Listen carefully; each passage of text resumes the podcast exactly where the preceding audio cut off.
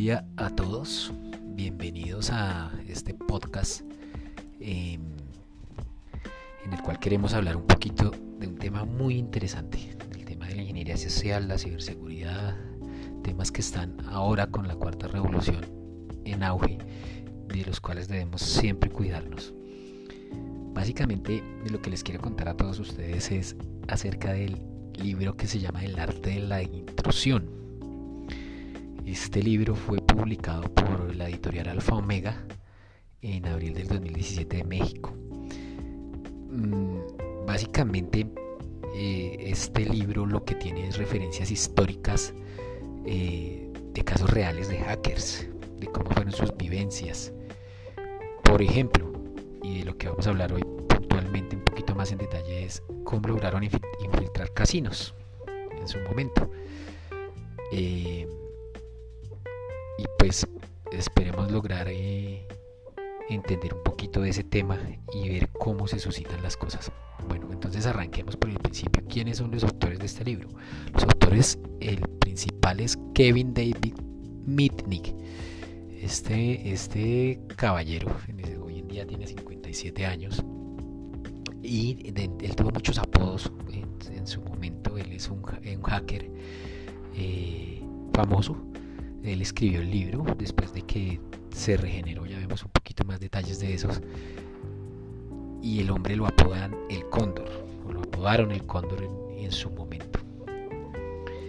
Em, bueno, hablemos un poquito de este señor. Este, este caballero tiene un palmarés tremendo. El primero que todo es uno de los hackers más famosos de la historia. Eh, y a los 16 años eh, la seguridad del sistema administrativo de su colegio. Imagínense, entonces desde muy jovencito ya inició su tarea de hacker. Mm, ahí no, no hizo nada, simplemente vio la información y ya. Eh, en el año 1981, el hombre ya, eh, digamos que incluyéndose con dos amigos,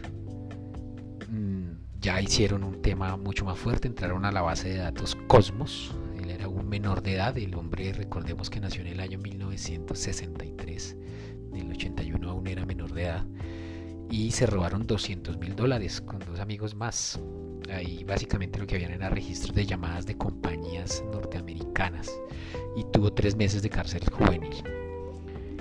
En el 82 el hombre vía modem entró al sistema de defensa aéreo de Estados Unidos y alteró el sistema de llamadas. En el 83 entra ARPANET, digamos lo que es predecesor del Internet, y él quería entrar al Pentágono, tuvo seis meses de cárcel juvenil.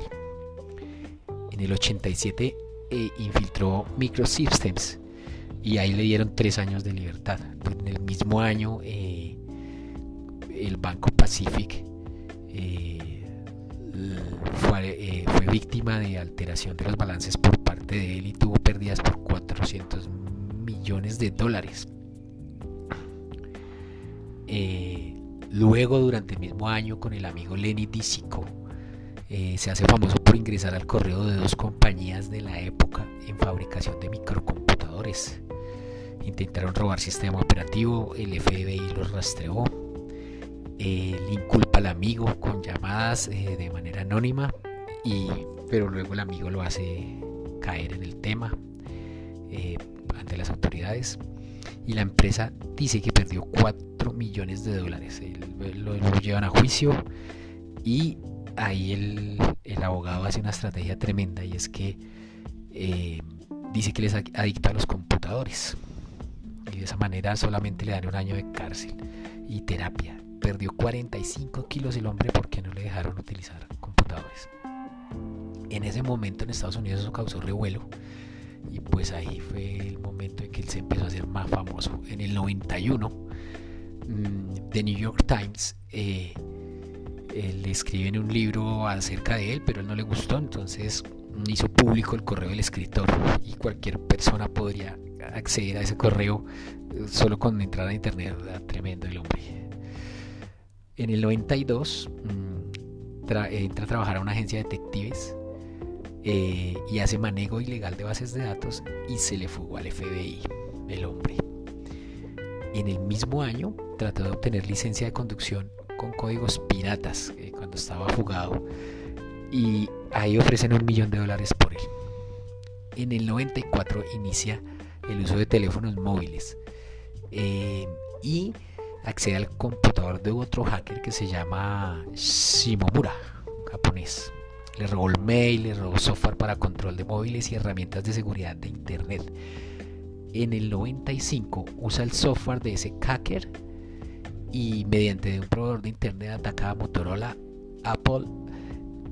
Es tremendo este señor. Y, y el hacker eh, que fue agredido se alió con el FBI y el proveedor de internet del momento y lo persiguieron, lo rastrearon por celular y fue arrestado el 16 de febrero. Ahí hay una anécdota interesante y es que después de que él fue arrestado, seguía enviándole mensajes al hacker a través de SMS y eso es un misterio, o sea, no se ha logrado descifrar ese tema. Bueno, ese es el palmarés del hombre, tremendo. Aquí hay un, eh, un tema muy importante y es decir, un cracker normalmente ataca una estructura con autorización del dueño de la infraestructura, mientras que un hacker lo hace vulnerando el proceso sin ningún tipo de autorización. Eh, eh, eso es para diferenciar que es un cracker de un hacker. Bueno, él, duró dos años eh,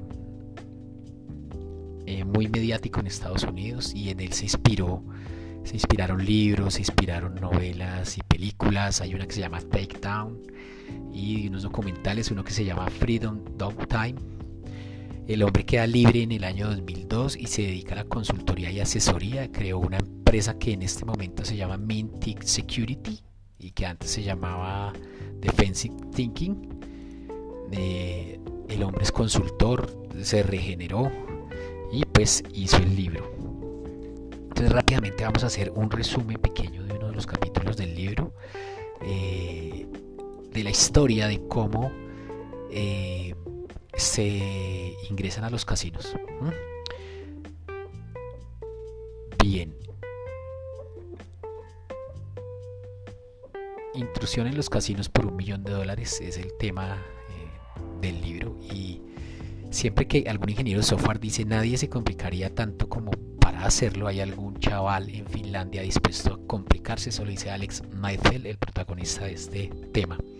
Y entonces eso que consiste, a principios de la década de los 90, eh, y tres amigos más consultores de tecnología van a Las Vegas por trabajo, eran programadores, iban con todos los gastos pagados, muy jóvenes, y se endulzan con el tema de las máquinas tragamonedas. Entonces entra como una curiosidad y dicen cómo, cómo funcionarán esas máquinas y nosotros siendo programadores, pues qué podríamos hacer al respecto. Quedaron intrigados con el funcionamiento de las máquinas y eh, se inspiraron en un libro que se llama The Money Pie, donde alguien venció la ruleta con una cajetilla de cigarrillos pequeña.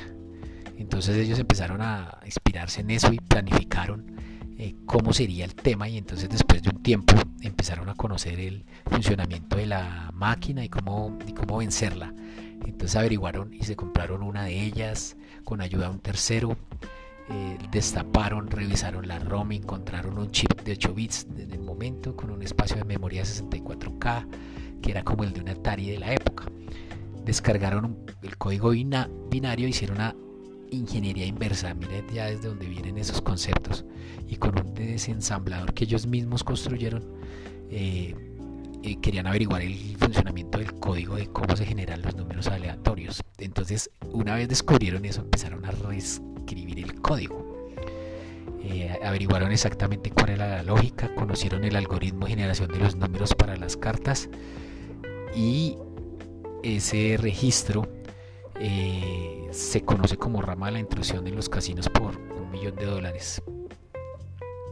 Bueno, eh, identificaron bien cómo era el tema y lo volvieron a escribir en lenguaje C. Eh, vale acotar que eso mismo funciona en muchos casinos, incluido el de Monte Carlo, en todas partes. Bueno, y descubrieron unos errores. He ahí. Entonces crearon un algoritmo para ganarle a la máquina. Digamos que ahí no, entraron hasta la máquina, sino que crearon sus propios algoritmos. Luego de que hicieron las pruebas, vencieron muchas veces a la máquina y ganaron, entonces se, volvieron a los casinos para jugar. Entonces eh, empezaron a jugar, eh, tomaban dos muestras de las cartas, una inicial y una cuando se repetían, tomaban el tiempo, eh, a través de teléfono le avisaban a un amigo y el amigo ingresaba esos datos al algoritmo y el algoritmo les generaba cuándo iba a salir la próxima escalera de color rojo que era la máxima ganadora y lograron un 40% de efectividad. Y ahí no cambiaron, es decir, no ingresaron hasta la máquina, simplemente crearon unos algoritmos más rápidos y más veloces que le podían predecir el funcionamiento de la máquina. Em, descubrieron eh, que habían errores de criptografía y crearon un computador mini que se introducía en el zapato y un vibrador silencioso. Entonces ya con esa estructura mucho mejor entonces se fueron nuevamente a los casinos y ya utilizando un beeper enviaban las señales a su cómplice. Entonces así duraron en varios casinos, eh, ganando muy bien y duraron como tres años más o menos. Pues evidentemente al final los pillaron, ¿por qué? Porque hubo indisciplina, eh, lo hicieron más tiempo de lo debido, no, no tuvieron en cuenta temas como las novias, aumentaron el riesgo, se excedieron la confianza.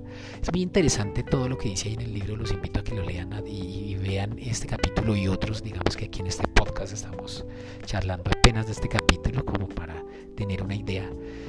Em, luego de eso, pues... Eh, no pudieron volver a la ciudad, no volver nunca a Las Vegas, fueron demandados con el tiempo, no lo pudieron volver a hacer y las máquinas pues cada vez las diseñan mejor, ¿no? Protegiéndolas de que puedan entrar a los a identificar los algoritmos, eh, ya hay muchas más estrategias eh, que se implementan para evitar eso.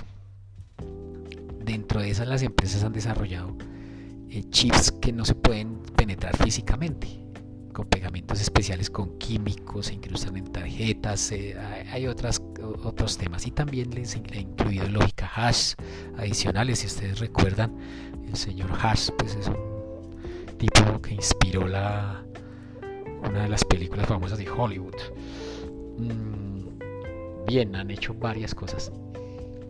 Entonces digamos que esto era lo que les quería comentar. Pues eh, algo también a tener en cuenta es que el caballero Mintig eh, pues no escribió el libro solo, ¿no? Él, se alió con un escritor que se llama William L. Simon, es un autor de varios bestsellers. Eh, él creó, escribió el libro de Steve Jobs, el más famoso. También creó con este señor que estamos hablando hoy, El, arte de la decepción y otros cuantos libros. Eh, tiene 91 años hoy en día el, caballero eh, y ha sido tremendo para asociarse con temas de tecnología y escribir muy buenos libros. Mintic escribió otros libros, entonces en el 2001 El arte de la decepción, que lo comentaba hace un momento. En el 2011 Gods in the Writers, es como los piratas en las redes.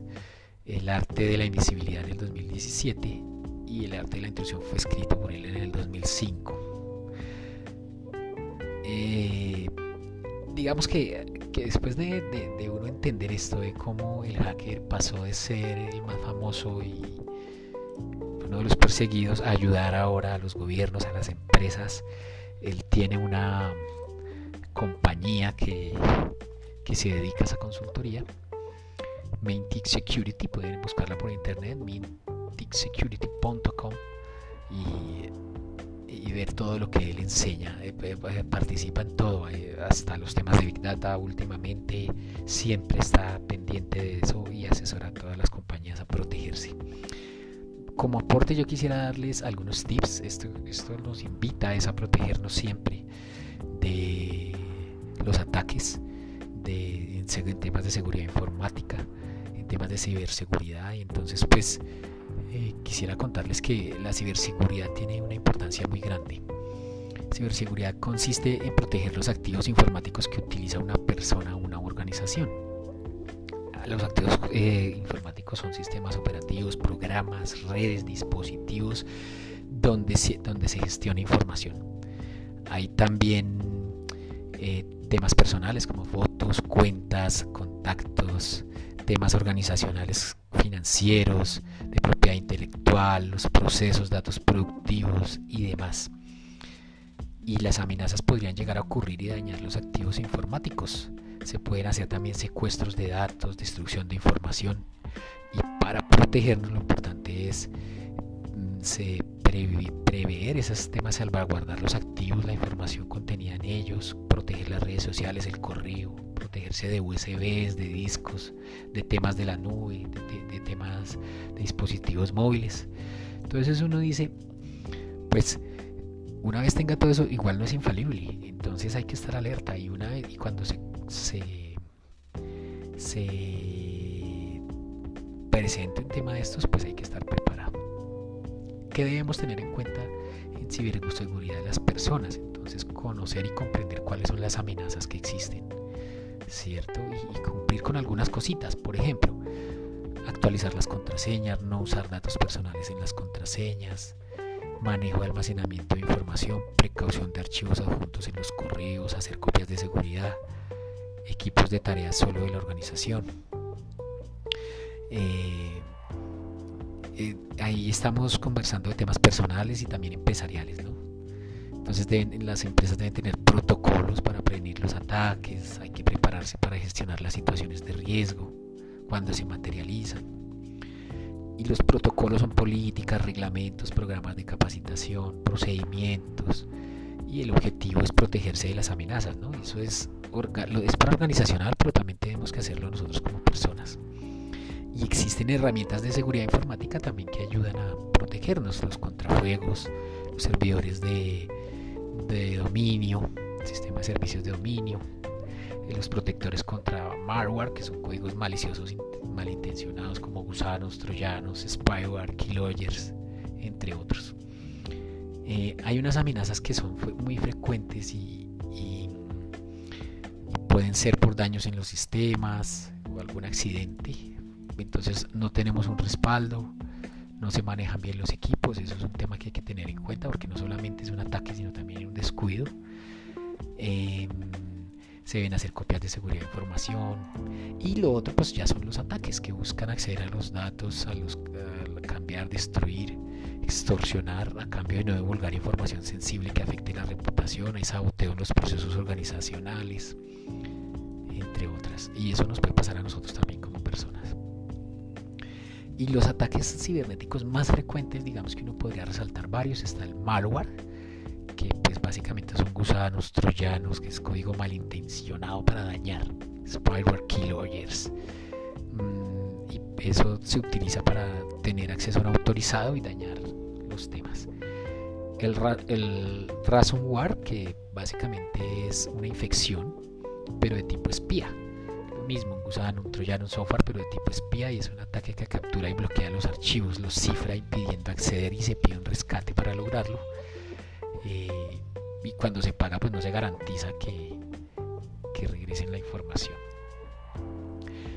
Eh, hay suplantación de identidad, entonces con la información legítima de una persona se puede acceder a contraseñas, datos bancarios, fotos, tarjetas de créditos, la información debe ser confidencial. Y pues ahí hay unas modalidades que son el phishing, pues por internet, enlaces a sitios falsos, smishing, que es ataques por SMS, y phishing, que es por teléfono, entonces todos esos temas debemos cuidarnos. Y la ingeniería social, que básicamente de eso es lo que es líder nuestro hacker del que estábamos hablando hace un momento y son técnicas para engañar y obtener información confidencial, donde se gana la confianza de los usuarios, se captan errores y así se afectan los sistemas. Entonces, pues básicamente lo que nos están diciendo es pilas, no confiemos en nada y siempre estemos alerta.